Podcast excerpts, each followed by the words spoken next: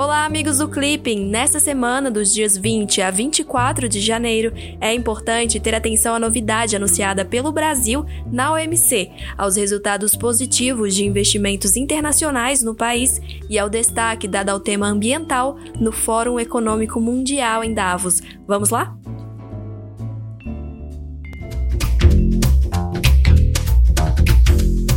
Política externa brasileira.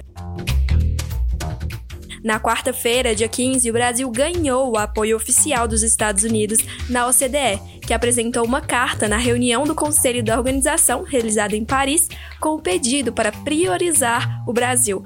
Vale lembrar que desde meados de 1990 há relação entre o Brasil e a OCDE. O país participa de comitês e grupos de trabalho da organização e em 2007 foi selecionado para iniciar o processo de engajamento ampliado, juntamente com países como China, Índia, África do Sul e Indonésia. Já em 2012, tornou-se parceiro-chave.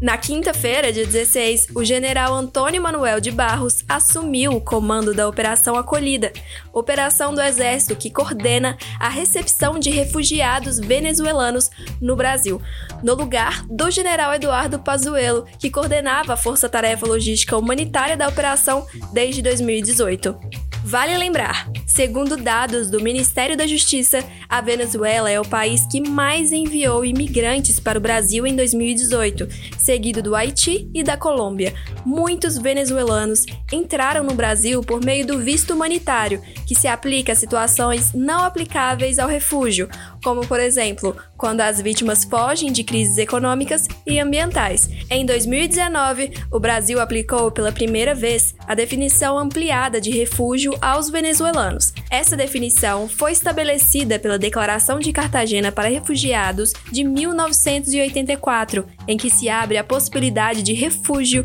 em casos em que há uma situação objetiva de grave e generalizada violação de direitos humanos. Na quinta-feira, dia 23, o presidente da República, Jair Bolsonaro, anunciou em sua conta pessoal nas redes sociais que autorizou o início do processo de entrada do Brasil no Acordo sobre Compras Governamentais, GPA na sigla em inglês, da Organização Mundial do Comércio, OMC.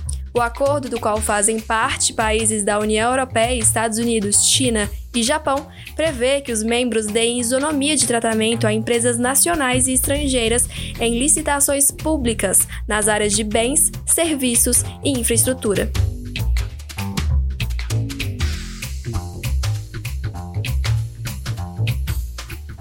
Economia. Na segunda-feira, dia 20, um relatório da UNCTAD divulgou que o Brasil passou da nona para a quarta colocação entre os maiores destinos de recursos produtivos. De acordo com o relatório, o fluxo global de IED caiu 1%. O investimento estrangeiro direto IED no Brasil cresceu 26% em 2019, mostraram dados do Monitor de Tendências de Investimentos Globais. O fluxo de recursos no Brasil passou de 60 bilhões de dólares em 2018 para 75 bilhões de dólares no ano passado.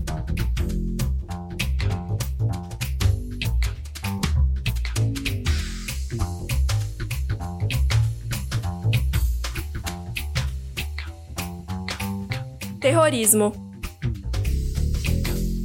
Na segunda-feira, dia 20, a República da Colômbia sediou a terceira Conferência Ministerial Hemisférica de Luta contra o Terrorismo, em continuidade aos esforços do hemisfério na luta contra o terrorismo e seu financiamento, e em seguimento às conferências realizadas em Washington em 2018 e em Buenos Aires em 2019. O Brasil tem sido entusiasta na luta contra o terrorismo no hemisfério.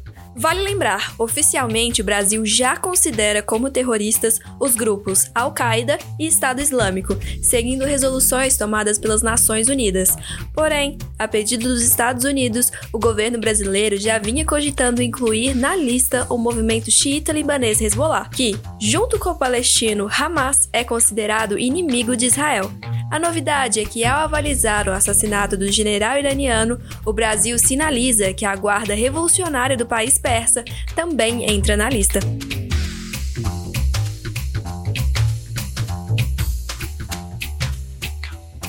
África No domingo, dia 19, em uma cúpula para discutir a situação da Líbia na Alemanha, potências mundiais se comprometeram a parar de vender armas para os grupos que lutam na guerra civil da Líbia e assim respeitar o embargo declarado pela ONU. O encontro reuniu presidentes e ministros dos países que apoiam, de modo direto ou não, os dois grupos em disputa no país ou que são afetados pelo conflito, como Estados Unidos, Rússia, Itália e Turquia, além de autoridades da ONU e da União Europeia.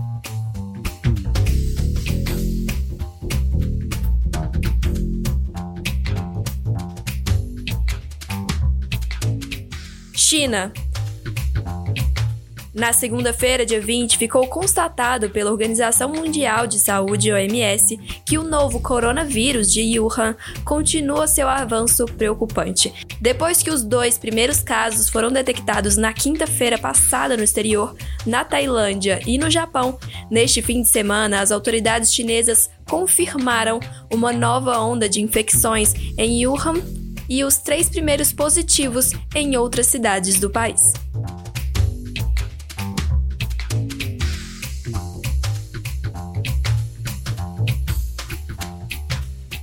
Meio Ambiente.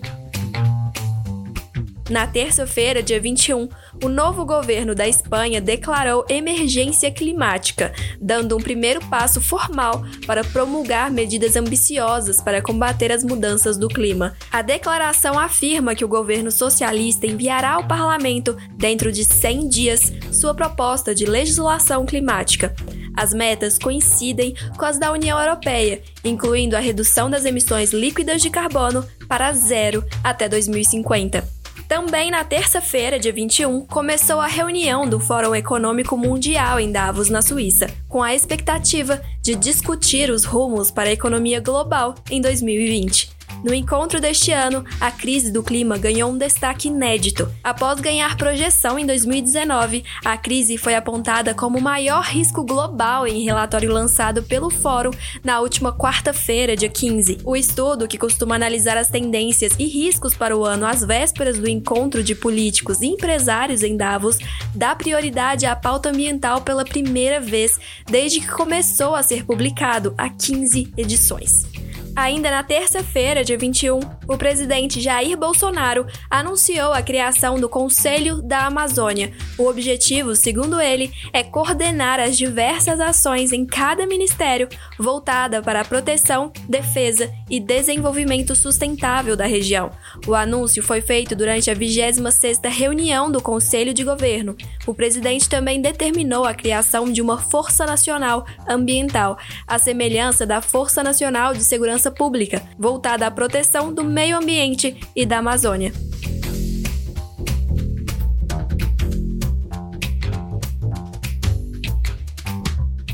Direito Internacional.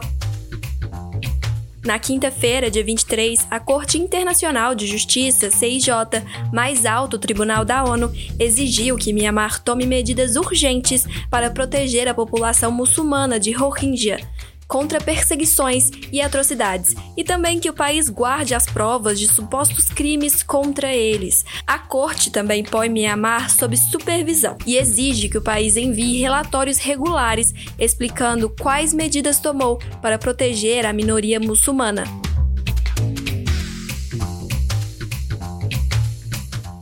Irã e questão nuclear.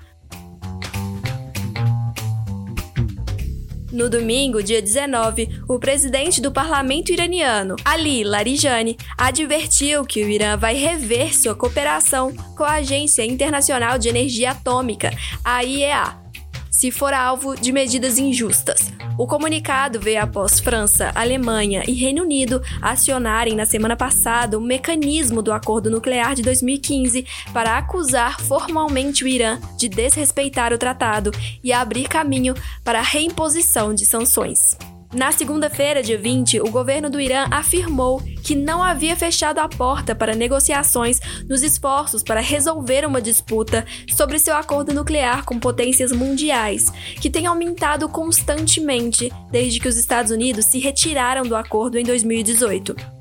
Ainda na segunda-feira, dia 20, a Organização da Aviação Civil do Irã confirmou que dois mísseis foram disparados contra o avião ucraniano que foi abatido pelas Forças Armadas iranianas no dia 8, com 176 pessoas a bordo.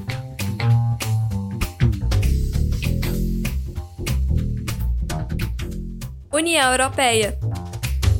Na segunda-feira, dia 20, a Câmara dos Lordes aprovou por 270 votos a 229 uma mudança apresentada pelos liberal-democratas pró-União Europeia que dá permanência automática no Reino Unido a cidadãos da União Europeia que preencham critérios requeridos após o Brexit. A outra alternativa seria que esses cidadãos fizessem seus pedidos individualmente ao governo.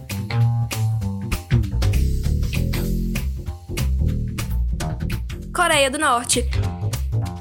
Na terça-feira, dia 21, a Coreia do Norte informou que não está mais vinculada aos compromissos de interromper os testes nucleares e de mísseis, culpando o fracasso dos Estados Unidos em cumprir o prazo de final de ano para negociações nucleares e as sanções norte-americanas brutais e desumanas.